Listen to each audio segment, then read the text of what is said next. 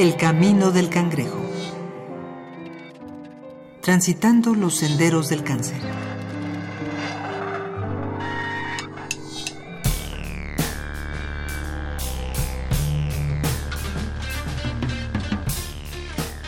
La publicidad parece ser un método efectivo para convencer a los consumidores de cualquier necesidad, excepto de algunas muy básicas e importantes. Y es necesario notar que en este caso, esa responsabilidad recae directamente sobre los consumidores y no los publicistas. A la fecha, las campañas para instar a las mujeres a revisar sus senos en busca de anomalías y en promoción de diversos estudios médicos han aumentado considerablemente los casos de detección temprana y han logrado reducir los índices de mortalidad por cáncer de mama y cáncer cérvico-uterino. Los viejos tabúes sobre la amputación mamaria o la exploración corporal se han derrumbado poco a poco, y aunque aún hay mucho que hacer, el combate a esta enfermedad va por muy buen camino. Pero, ¿podemos decir lo mismo de la salud masculina? En comparación a las mujeres, ¿cuántos hombres son conscientes de que ellos también necesitan hacer autoexploraciones periódicas? ¿Cuántos conocen los riesgos de los cánceres que afectan a su género? Y sobre todo, ¿cuántos valoran más su salud que una anquilosada ideología de masculinidad? Capítulo 35. Cáncer de testículo. Doctor Antonio Soto Paulino. El testículo, pues es, forma parte también del sistema reproductor, es el principal productor de espermatozoides, sino es que es el único que va a producir los espermatozoides que eh, son para la reproducción, son células que están constantemente este, produciendo más células, ¿no? Los espermatozoides diarios están produciendo. También hay un factor herencia.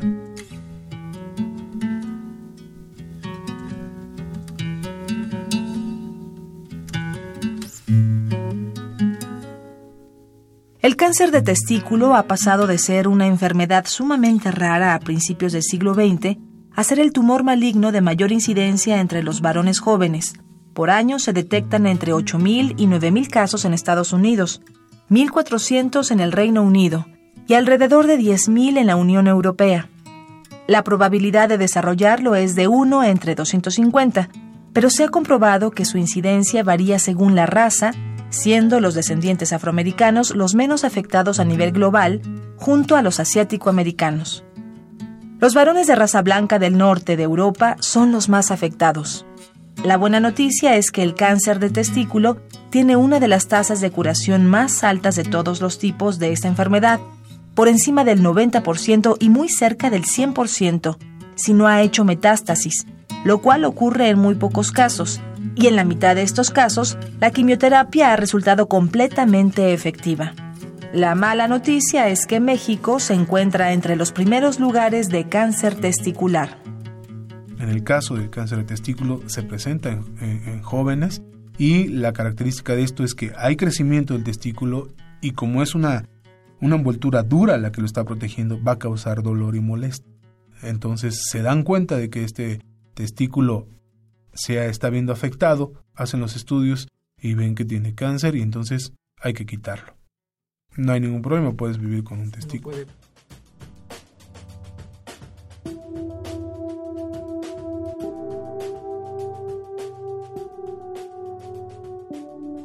No existen factores de riesgo definitivos para el cáncer de testículo. Sin embargo, se han encontrado mayores casos de incidencia en pacientes con criptorquidia que es un trastorno del desarrollo que consiste en el descenso incompleto de uno o ambos testículos desde el canal inguinal hacia el escroto. La exposición a químicos dañinos y la falta de oxigenación en la zona pélvica también han demostrado fungir como factores de riesgo, así como los antecedentes personales y familiares de cáncer testicular en padres o hermanos, la presencia de VIH y el síndrome de Klinefelter, una afección genética consistente en la presencia adicional de un cromosoma X pero ninguna de estas condiciones se puede considerar una causa 100% segura. A partir de la pubertad se recomienda a los varones practicar la autoexploración testicular tras una ducha caliente, cuando el escroto se encuentra más relajado y del siguiente modo. Hay que revisar cada testículo por separado, palpando suavemente con los dedos de ambas manos en busca de bultos alrededor de toda la superficie de los mismos. En ningún momento el palpamiento debería resultar doloroso. Como en el cáncer de mama, esta revisión buscará bultos anómalos en los genitales. Sin embargo, en la parte posterior de cada testículo, la consistencia blanda que pertenece al epidídimo, que es donde se recogen los espermatozoides, no debe ser confundida con un bulto. Lo mismo la parte superior donde se encuentra el cordón espermático. Tras esta sencilla exploración, se deben comparar ambos testículos. En caso de encontrar algún bulto sospechoso, lo recomendable es acudir con un urólogo.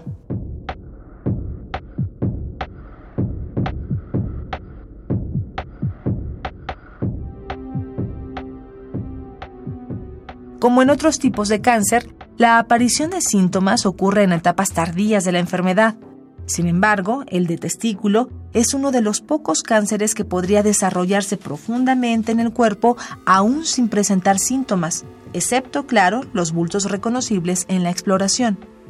Entre los síntomas que pueden llegar a aparecer están un pequeño dolor o pesadez en un testículo sin haber recibido ningún golpe reciente, una repentina acumulación de fluido en el escroto, dolor sordo en el bajo vientre o la ingle, aumento o disminución significativos del tamaño de un testículo y ligero agrandamiento o molestias en los pezones o en los pechos.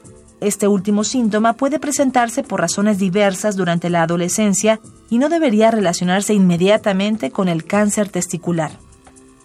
Una vez que se ha detectado un tumor maligno, es necesario revisar la estadificación de este. El cáncer en estadio 1 no se ha diseminado más allá del testículo. Cuando se encuentra en estadio 2, se ha diseminado a los ganglios linfáticos en el abdomen. En el tercer estadio, ha trascendido los ganglios linfáticos y puede llegar a afectar órganos como el hígado, los pulmones e incluso el cerebro. A partir de este reconocimiento existen tres tipos de tratamiento. Radioterapia, la cual resulta sumamente efectiva cuando se encuentra en el primer estadio e incluso en el segundo, la quimioterapia, que puede ser aplicada en cualquiera de los tres estadios, y la orquiectomía, que es la extirpación quirúrgica del testículo.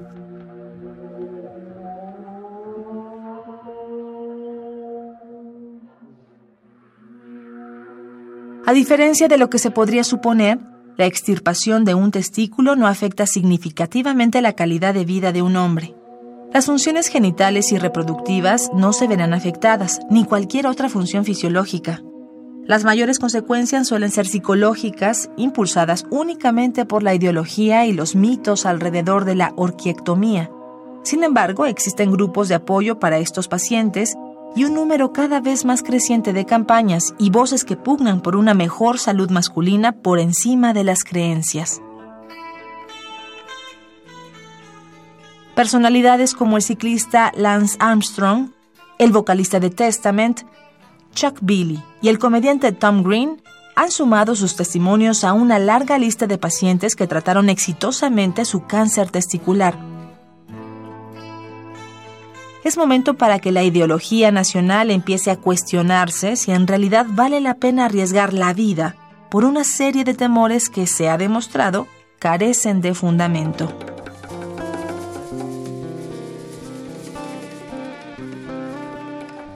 En este capítulo contamos con la participación de Dr. Antonio Soto Paulino, médico cirujano coordinador de enseñanza del Departamento de Anatomía de la Facultad de Medicina de la UNAM. El Camino del Cangrejo es una producción original de Radio UNAM. Voz María Sandoval. Guión Mario Conde. Música original Nefi Domínguez. Producción Oscar Peralta. El Camino del Cangrejo transitando los senderos del cáncer.